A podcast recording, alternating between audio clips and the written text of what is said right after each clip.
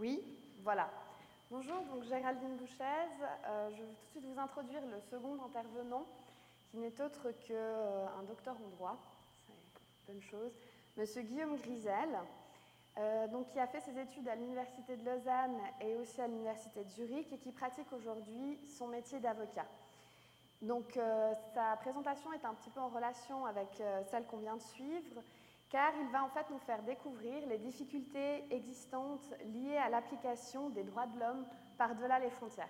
Donc je vous demande de l'accueillir chaleureusement.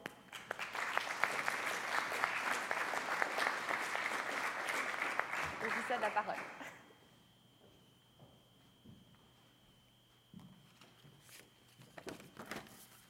Merci beaucoup de me donner l'occasion euh, de parler devant vous aujourd'hui l'applicabilité extraterritoriale des droits de l'homme en droit international sera l'objet de mon propos pour les dix prochaines minutes.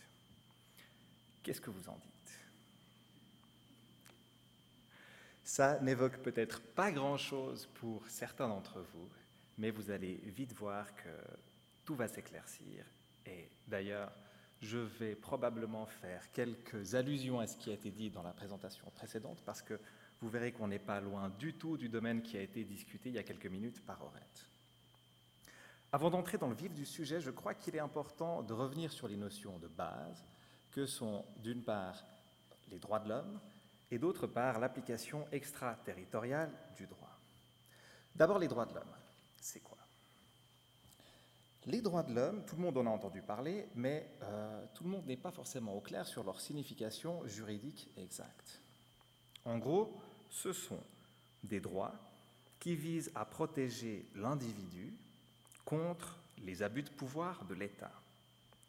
On ne s'intéresse donc pas à la façon dont les individus vivent ensemble, mais à la façon dont nous vivons avec l'État. Quelques exemples de droits de l'homme.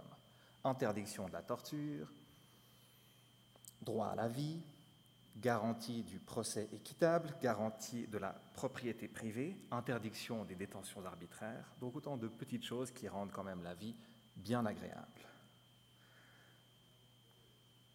Les horreurs de la Deuxième Guerre mondiale qui vous sont bien connues ont révélé la fragilité des droits de l'homme et la nécessité de les protéger au niveau international. D'une part par le biais de traités comme la Convention européenne des droits de l'homme, la célèbre CEDH, mais aussi par le biais d'organismes internationaux comme la Cour européenne des droits de l'homme qui sont chargés de surveiller la façon dont les États respectent ou ne respectent pas les conventions en matière de droits de l'homme. Alors maintenant, l'application extraterritoriale du droit, qu'est-ce que ça peut bien vouloir dire? Le droit international nous explique que chaque État est souverain. En gros, cela veut dire que chaque État est seul maître sur son territoire. Seules les, euh, les lois suisses s'appliquent sur le territoire suisse et les lois suisses ne s'appliquent que sur le territoire suisse. Dès que je passe la douane française en voiture, je cesse d'être soumis à la loi suisse sur la circulation routière et je commence à relever du Code de la route français. Les exceptions à ce principe constituent ce que l'on appelle l'application extraterritoriale du droit. Ici, vous allez voir que nous allons nous intéresser à la façon dont les États vivent ensemble dans la communauté internationale. Alors on parle d'application extraterritoriale du droit lorsqu'un État A applique ses lois à des faits ou à des personnes qui sont situées sur le territoire d'un État B. L'État A empiète donc, d'une certaine façon, sur la souveraineté de l'État B. Parfois c'est licite, et parfois c'est une violation de la souveraineté, et donc une violation du droit international. Je vais vous donner un exemple tout à fait farfelu. Imaginez qu'un grand État tente de forcer les banques suisses à livrer les noms de leurs employés. Je sais que c'est un petit peu difficile à imaginer. Alors, est-ce que ce serait une violation de la souveraineté de la Suisse Eh bien, en tout cas pas. En tout cas pas si le gouvernement suisse se laisse faire. Il ne peut pas y avoir de viol si la victime est consentante. Voilà un peu comment les États vivent ensemble. À présent que nous avons défini nos deux composants de base, nous pouvons essayer de les assembler. Pour vous donner une idée du genre de problème que cela pose, je vais vous livrer deux petites séries d'exemples. La première série d'exemples illustre ce que l'on pourrait appeler l'application extraterritoriale au sens strict des droits de l'homme. Depuis 1903, les États-Unis louent à Cuba une très jolie baie qui porte le doux nom de Guantanamo. Vous savez ce qui s'y passe depuis le 11 septembre. En pratique, les États-Unis exercent un contrôle total sur Guantanamo. Mais la baie se trouve juridiquement en dehors du territoire américain. La question est, les droits de l'homme s'appliquent-ils uniquement aux agissements de l'État sur son territoire ou également lorsque l'État intervient à l'extérieur de ses frontières? La réponse américaine, les droits de l'homme ne s'appliquent que sur territoire américain et par conséquent, la protection des droits de l'homme ne couvre pas Guantanamo. La même question se pose dans toutes les situations où un État envoie ses agents à l'étranger, en particulier pour des activités, disons, sensibles. On pense évidemment aux cas d'occupation militaire, comme par exemple l'occupation de l'Irak depuis 2003. Abu Ghraib n'a rien envié à Guantanamo. On pense également aux opérations de maintien de la paix, comme par exemple la présence de la CAFOR au Kosovo, qui posaient toutes sortes de problèmes du point de vue euh, des droits de l'homme. Cette première série d'exemples nous montre qu'une interprétation stricte du principe de territorialité du droit en matière de droits de l'homme aboutit potentiellement à des lacunes dans la protection. Pourquoi? Eh bien parce que les États ne se contentent pas de violer les droits de l'homme chez eux, ils vont également le faire à l'étranger. La Cour européenne des droits de l'homme, de même que d'autres organismes internationaux, s'efforce de combler ces lacunes en affirmant l'applicabilité extraterritoriale des traités en matière de droits de l'homme. J'aimerais rebondir un tout petit peu sur ce qu'a dit euh, tout à l'heure en relation avec la responsabilité des entreprises transnationales en matière de droits de l'homme. Vous vous demandez probablement à quoi servent les conventions internationales dans ce domaine par rapport à ces problématiques euh, d'entreprises transnationales. Eh bien, là, nous avons deux problèmes. Le premier problème, vous vous en souvenez, j'en ai parlé au début de ma présentation, c'est que les conventions en matière de droits de l'homme donne des obligations aux États et non aux individus et pas non plus aux sociétés commerciales. L'autre problème, c'est la question de l'applicabilité extraterritoriale des droits de l'homme. Est-ce que les conventions s'appliquent à l'étranger?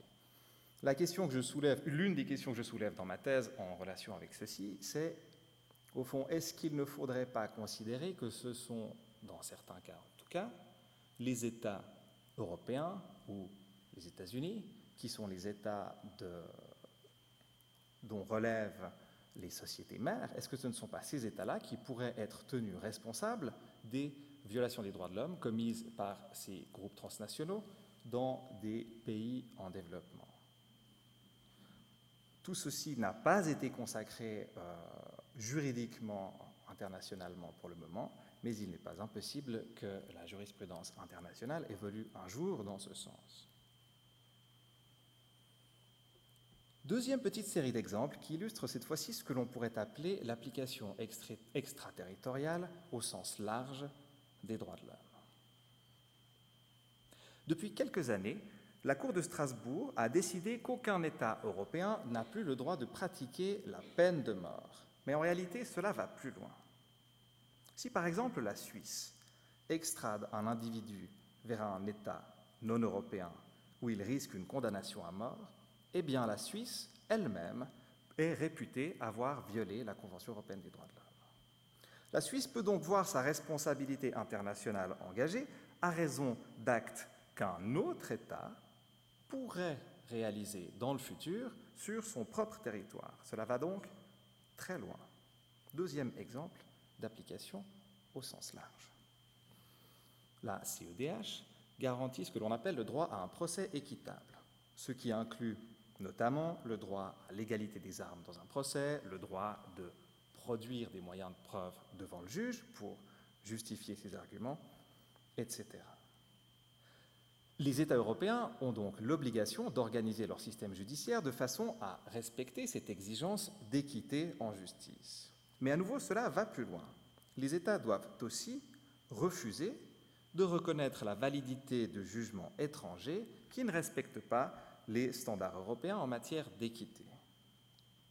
Je divorce par exemple dans un pays, disons, d'Asie, dont le système judiciaire ne serait pas conforme à la CEDH. Mon divorce ne devrait pas être reconnu par les tribunaux suisses. Cette deuxième série d'exemples soulève des problèmes très différents de la première. Ici, il ne s'agit plus de savoir si l'État est tenu de respecter les droits de l'homme lorsqu'il agit en territoire étranger, mais bien de déterminer dans quelle mesure l'État a l'obligation de vérifier si les autres États respectent les droits de l'homme dans leur juridiction. Une subtile pesée d'intérêt doit être faite. Bien sûr, cette obligation de vérification constitue une pression en faveur du respect des droits de l'homme à travers le monde, ce qui est évidemment a priori une bonne chose. Mais si ce principe est poussé à l'extrême, est-ce qu'on ne pourrait pas reprocher à l'Europe d'empiéter légèrement sur la souveraineté des États tiers en leur imposant indirectement les droits de l'homme? Nous pensons tous ici que les droits de l'homme, c'est bien. Et nous pensons tous que nous avons raison. Mais il existe, de par le monde, d'autres pays, d'autres cultures qui voient les choses autrement, et eux aussi sont sûrs d'avoir raison. Alors qui doit l'emporter?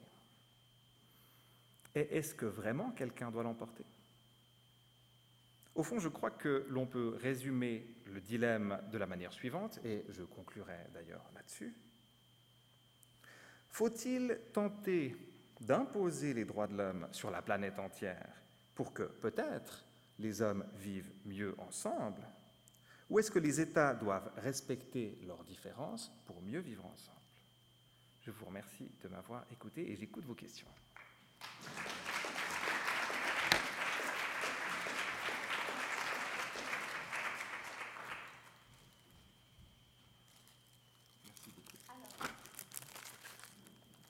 Euh, donc, y a-t-il des questions dans la salle concernant la présentation que nous venons d'avoir? Oui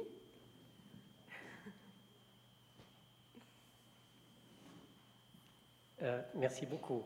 Juste une, précision pour ma propre gouverne.